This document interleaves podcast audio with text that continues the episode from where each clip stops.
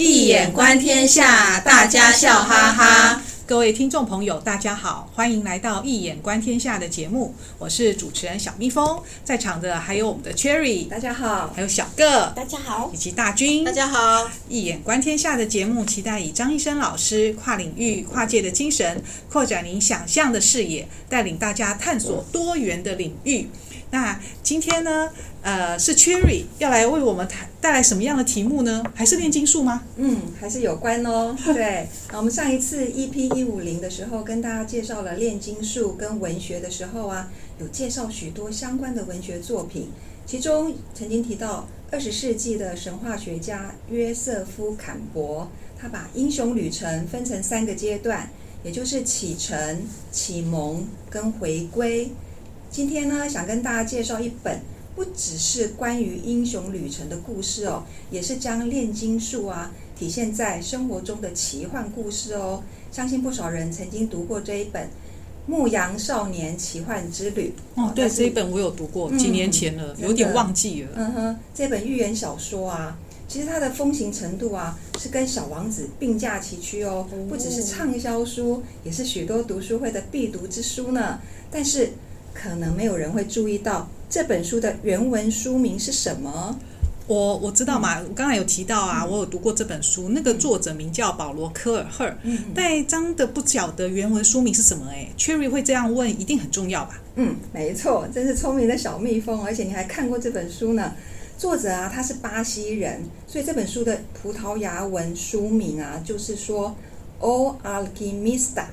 中文的翻译，虽然我没有发音没有错，我不太会会一点点西班牙文了。那这是葡萄牙文哈，中文的翻译就是炼金术士哦，好特别耶！哇，这两个书名差异也太大了吧？嗯，很有趣哈，希望有引起大家对这本书的好奇心哦。很好奇。好，那我们就来简介一下这个故事内容哦。就说有一位叫圣地亚哥的西班牙少年，那他父母亲呢，希望他成为一位神父，从小呢就让他接受神学教育。但是这个男孩啊，他渴望透过旅行来认识世界，然后就决定啊离乡背井，在安达卢西亚这个地区当一个牧羊人哦，在放牧、哦。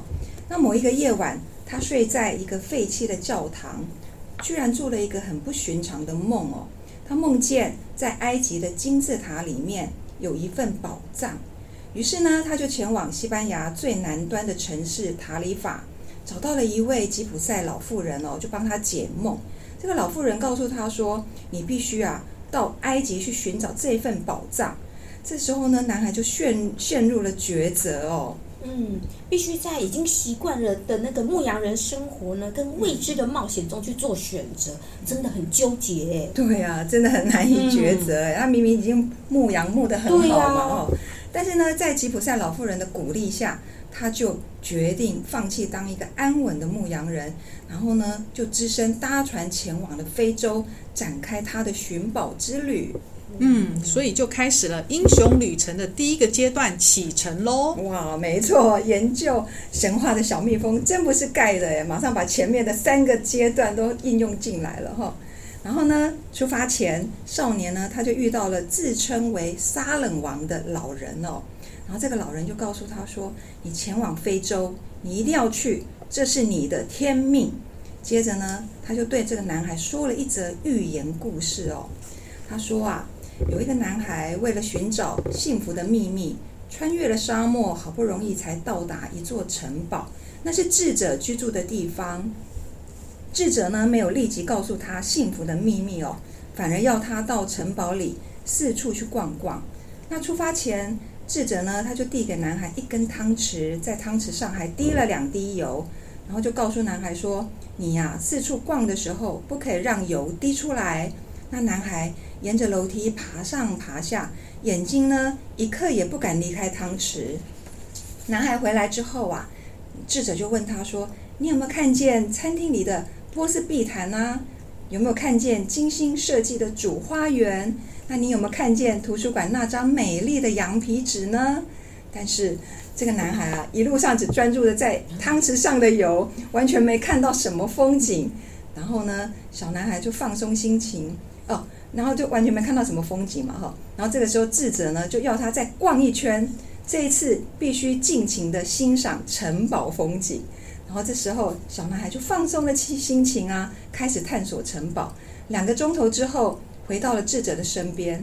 可是呢，这个时候汤匙里的油早就不知道去到哪里去了，真的很不容易。对，然后智者就告诉他说：“幸福的秘密就是你在欣赏世界上所有的奇特景观，但是呢，不要忘记汤匙里的油。”嗯，蛮有意思哈。嗯、对呀、啊。那先听听，想要问大家哦，听完这个沙冷王对男孩说的这则寓言故事之后，有什么感想？而且汤匙里的油又代表了什么呢？我觉得这个老人啊，他是想要少年在努力追寻梦想的时候，嗯、不要忘记了他自己已经拥有的东西。嗯嗯。嗯那我是觉得哈、哦，嗯、这个汤匙里的油啊，可以代表使命。嗯，当你在游览经历你的人生的时候，嗯、不要忘记初心，来世间的使命。嗯，有意思。嗯，那我是觉得。呃，这个是老老人呢，在对这个男孩要告诫，告诉他，告诉他说，你其实要保持你的心正，因为你心正，你才能够呃行为得正嘛，然后才就油当然不会露出来了。然后，所以这个时候，所以我们的心正，我们的出发心，就是等于说，你除了你要自己心正，还不要忘记浏览风景。嗯，有意思哎，他都讲的好棒哦。嗯，那接着呢，这个杀人王告诉男孩有关天地之心。还有宇宙之语的事情哦，而且还给了他乌灵跟土冥哦，一黑一白的两块石头哦。那黑呢是代表是 yes，白呢是代表否，就代表 no。哎，然后这个是呢，古代希伯来人在遇到问题或是抉择的时候，用来显明上帝旨意哦的一种预言的媒介哦，可以帮助男孩下定决心哦。那男孩呢，他就。接受了这两块石头之后呢，就给了撒冷王羊群的十分之一作为报酬哦，很像那种犹太人都习惯要给是十分之一还是十一哦，对对。然后呢，男孩呢他还变卖了剩下的羊群哦，接着就乘船前往非洲了。嗯，古代希伯来人用的这两块石头啊。怎么觉得有点像是我们在庙里面啊，要寡杯时候的用的那个杯啊？嗯，那因为这也是为了要请示神明啊。这个、嗯、这两个的这种中外的仪式习俗，嗯，还颇为相似哎，真的很有像，而且也很方便哦。对对对，遇到事情就还用石头啊，不要对，不用把杯拿出来，对，看是黑的或是白的，对真的有趣有意思。然后这个男孩啊，他抵达了非洲丹吉尔哈不久。然后就被一个刚刚认识而且很信赖他的朋友哦，偷走了他身上的钱财哦。那身无分文的他只好把只好就为一位啊，把朝圣卖家放在心里面而不去实现的一个水晶商人哦，在他的店里面工作。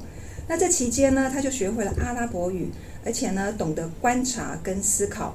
这个男孩呢，他还改变了水晶水晶店的经营方式哦，为老板带来了很多的利润。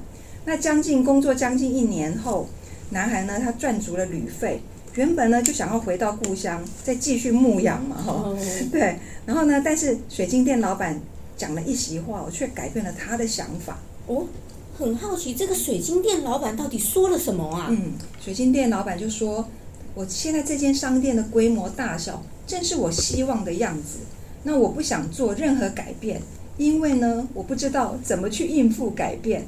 我已经习惯了原有的样子。我很害怕，一旦完成了梦想，我将不再有活下去的理由。哇，我觉得好像也太消极了。可是我觉得蛮多人这样，而且人生不可能 不遇到改变哎，他是不想改变。对，但是我觉得蛮多人会这样子安于哈现状。嗯，那也因为水晶商人呢，他早已过惯稳定的生活嘛，再也没有追梦的动力。那就这一席话呢，就让小男孩是思考了。他说：“如果我现在放弃，然后就搭船直接返回西班牙的故乡哦，去当个安稳的牧羊人，那我将来会不会就是跟这个水晶商人一模一样呢？”这个他思考之后呢，小男孩就决定收拾行囊哦，再次踏上前往埃及的旅程，加入了横越撒哈拉沙漠的商旅哦。这男孩真的很有勇气，很有行动力。嗯嗯，我研究了一下这个男孩旅行的路线哦。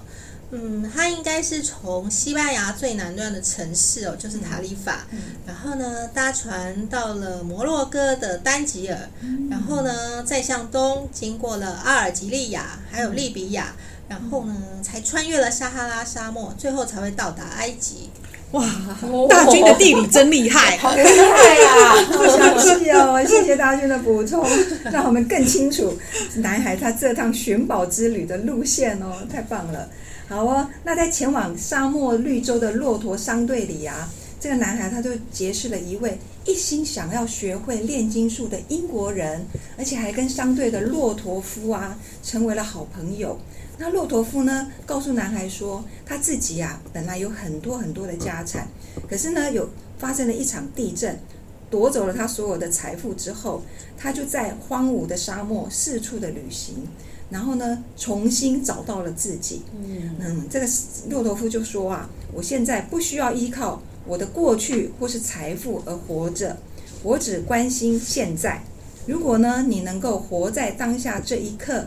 你就会活得很快乐，生命对你来说将会是一场饗宴，一个盛大的庆典，因为啊，生命就在我们活着的每一个当下。嗯，我觉得这个骆驼夫啊，跟前面的沙冷王啊，都教了这个小男孩许多的生命的智慧耶。前面 Cherry 有提到说，英城旅英雄旅程的第二个阶段呢、啊、是启蒙，所以他们就有点像扮演启蒙男孩的智慧老人的角色。嗯，没错，小哥真厉害，不让小蜜蜂专美于前哦。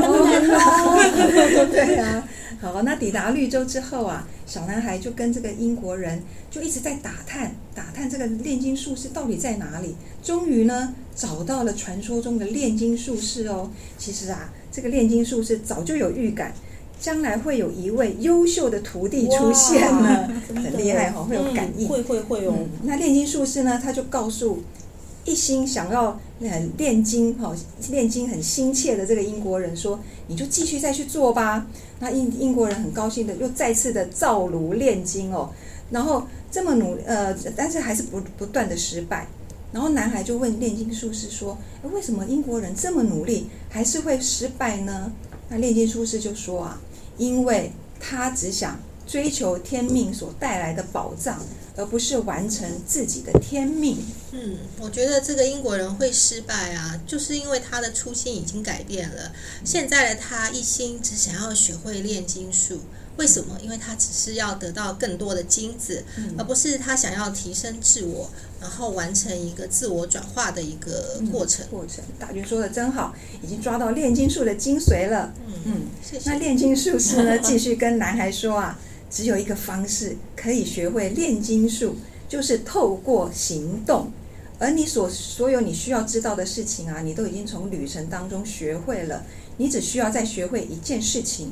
嗯，要再学会什么事啊？嗯、真是令我好奇耶！大家都很好奇哈、哦。嗯、对啊，炼金术师回答说：“请听你自己的心。”哦，我懂了。因为一般人宁愿相信头脑嘛，因为头脑可以理性的分析。判断思考，可是他不相信感性灵性的心。嗯，没错，因为啊，我们的头脑不相信预兆这种东西哦。嗯、但是神呢，的确为每个人前进的道路铺下满满的预兆哦。只有当人安静下来，连接天地之心的时候呢，才能有所感应哦。嗯。嗯有有道理，嗯，然后呢，在炼金术士居住的绿洲啊，男孩就遇见了一个少女，名字叫做法蒂玛，然后两人呢就一见钟情了。然后这个时候的商队因为部落战争而停留在绿洲哦。那有一天，男孩在沙漠当中就看到了异象哦，很像那种海市蜃楼哈。然后这个异象就告诉他，他就预言说。将有敌军啊，会对这个绿洲进行突袭哦。原本部落的首领都不相信这个男孩的话，因为沙漠中有一种规定，就说不可以攻击绿洲哦。嗯，然后但是呢，最高的首领还是有预先做防范哦。后来男孩的预言真的应验了，那也因为男孩呢的预言哦，就是拯救了所有的绿洲的人哦。然后呢，然后大家就被聘为。参事哦，也就是顾问，而且得到了大笔的财富哦。那这男孩有了财富之后，又不打算继续前往哦，前往埃及了。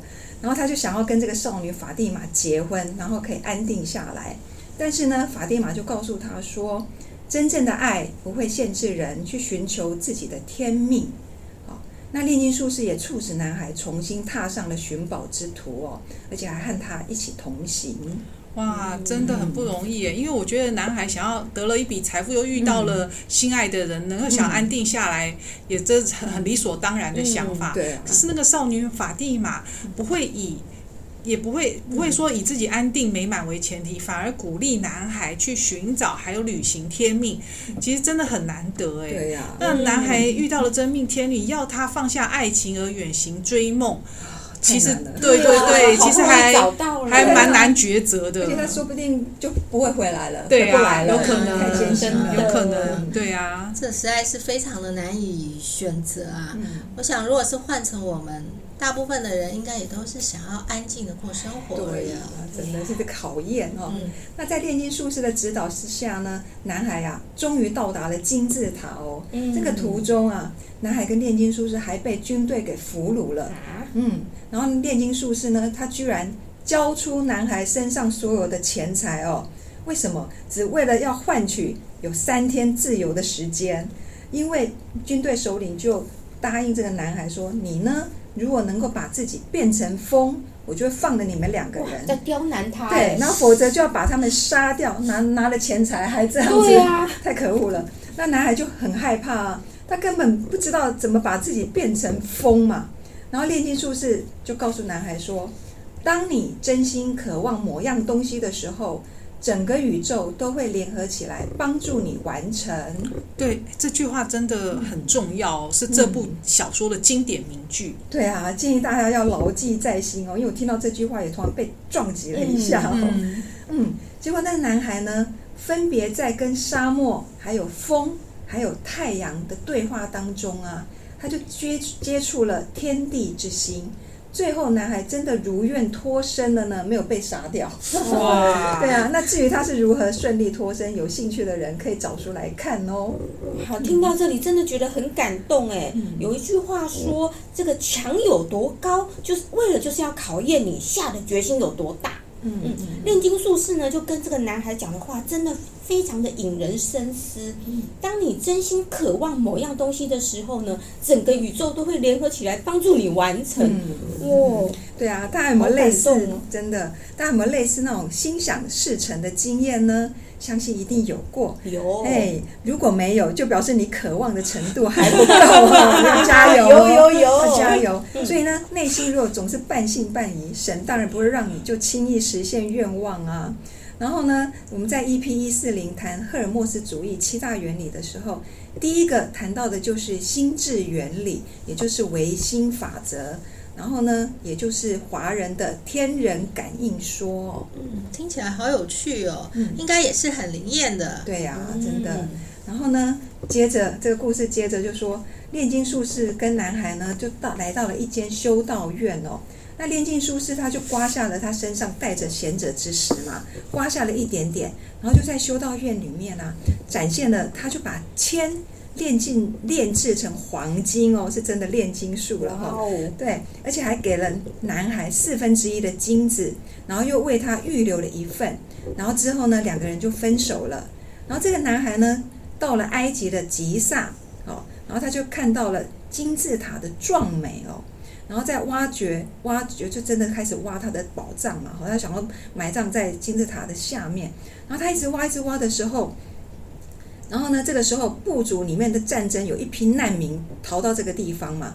然后呢，他根本还没挖到宝藏的时候，这个难民又搜刮了他身上所有的金子哦，就是那个炼金术给他的金子又来又来了。然后，然后他就身上又什么都没有。这个难民呢，临走之前，他的难民老大就告诉这个男孩说啊，我自己曾经做了一个一个梦哦，而且是重复在做的一个梦，梦见在西班牙的一座废弃教堂。也就是男孩当初梦到金字塔的那个地点，然后呢，他说废弃教堂里面有一棵无花果树，树根下面埋有宝藏，哦，他是做了这个梦。接着那个老大就哈哈大笑说：“我自己才不会笨到真的长途跋涉到西班牙哦，去寻找寻找那个废弃教堂哦，就好好像这个时候这个小男孩可能也感觉自己很笨，长途跋涉到埃及正在挖还没挖到嘞。然后这个树洞的结尾就是说，男孩啊，他听了这个梦之后就说：啊，那不就是我当初出发那个地点吗？这个男孩就决定再回到那一座教堂哦，然后他就开始挖。”居然找到了一大箱宝藏哎！对啊，这个结尾实在是太令人意外了，好意外啊！绕了一大圈，居然是回到了原点，宝藏就在自己家门前呢。有那种蓦然回首，那人却在灯火阑珊处的感觉呢。有呢，而且我觉得啊，那个神啊，为每个人预先写好的剧本啊，其实是有很多层次的哦。嗯、正所谓见山是山，嗯、见山不是山，嗯、然后最后见山还是山。嗯，我们人生旅途中呢，会走很多的远路哦，嗯、然后弯弯绕绕的。当你兜兜转转呢，看似好像回到了终点。其实啊，你已经不是原来的你了。嗯、真的，嗯，我觉得书中的男孩啊，已经超越了自我，走向尼采超人理论中的超人了，嗯、也就是自我超越、嗯、自我批判的人。对，大家都说的好棒哦。那如果从一眼观天下的角度来看这个寓言故事，我会取山雷一卦，因为书的主题啊是在谈天地之心哦。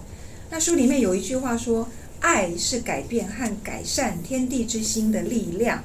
一卦呢的大象是离，哈，就是大爱，也是天地之心。山呢代表神，也象征注写一切的手。雷代表行动。那书中说啊，我们都是天地之心的其中一个。了解爱呢，就可以了解天地之心。哇，Cherry 取卦真的很准哎！我觉得除了 Cherry 说的之外啊，我也觉得山可以代表少年嘛，然后雷是行动，也代表要走出去，嗯、就是这个奇幻之旅，少、嗯、牧羊少年奇幻之旅哦。嗯、所以一卦跟这本书的书书名真的很相应哎。嗯，小蜜蜂说的很好。那一卦呢，它的第一个杂卦是山地剥卦哦，剥除的剥。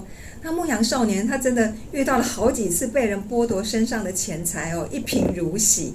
书中说啊，追求梦想时可能会让你一无所有，还真的嘞。嗯、对啊，但是我们常说啊，波及则富哦。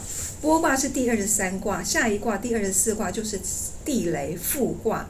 那复呢，有回归、回到原点的意思哦，也就是复见天心。嗯，这个小男孩啊，他绕了那么大的一圈，才发现宝藏原来就是在自己出发的地方，嗯、真的是跟复卦一模一样哎。嗯，我记得在 EP 一四零的时候啊，Cherry 曾经提到赫尔墨斯有个补偿法则嘛，嗯、他是说那个摆锤啊，在摆动的时候，嗯、在一个方向上的摆动哦，它其实会决定它另外一端的摆动。嗯，我当时其实就补充一句话说，嗯、呃，不要害怕失去嘛，嗯、因为你所失去的都会以另外一种方式补偿回来。嗯，这个男孩呢，不断的经历由波而富，嗯，呃，几乎从头到尾，贯穿到尾都好多次哦。终于皇天不负苦心人，让他好多倍的补偿回来，就是波及而富。哎，波及而富变成很有钱，波及 而富，从没钱到有钱，没钱到有钱，更多钱了。小哥真的说的太好了哦，终点呢就是起点哦，复归原点。哦，回归天地之心，也回到了天人合一、阴阳合德的一卦。嗯，这个一卦啊，一卦的初爻跟上爻是阳爻嘛，然后其他是阴爻。嗯、那如果我们把一卦的卦象呢横过来看，是不是就像一个人在开口笑？嗯、也就是代表就是梦想成真之后的开怀大笑。哎，对啊，大军的联想真的很有趣。书中呢，他也说过，他说。泪水滚落的地方，也是金子埋藏的地方哦。哇、嗯！然后最后能成功微笑的人，一定是通过了最严厉的考验哦。哇！听到这句话都快都 快要哭了。过去的辛苦，对对对，经过辛苦的人一定很有感，嗯、很有感而发，这是事实。对。然后最后呢，我想用炼金术士告诉男孩的一段话哦，作为分享这本书的总结。然后他说啊，铜铁锡都有自己的天命，锡呢将会扮演他的角色，直到这个世界不再需要锡为止。然后呢，锡就会变成了金子，这就是为什么炼金术是必须存在哦。每个人都能够去追寻自己的宝藏，发现它，然后愿意变得比自己从前的生命更好。哦，那在节目当中分享了这么多集的炼金术相关主题哦，不是要大家去追求财富或是成为多厉害的人，其实每个人呢都有一份属于自己的宝藏。当你寻找天命、实践天命的时候，就是成功的炼金术士了。哇，真的很谢谢 Cherry 今天跟我们分享《牧羊少年奇幻之旅》这么有趣又发人深省的寓言故事。真的就像刚刚书中所讲的哦。炼金术士跟男孩说：“要先采取行动，然后静默地接天地之心一样。我们通往天命之路啊，尽管有很多的曲折、曲折跟考验，但是路不会白走。过程中呢，或许有很多的泪水和汗水，其实都是。”为了使宝藏，也就是使自我更加的闪耀。嗯，那这集节目上架的时候呢，刚好是龙年来临前的小年夜哦。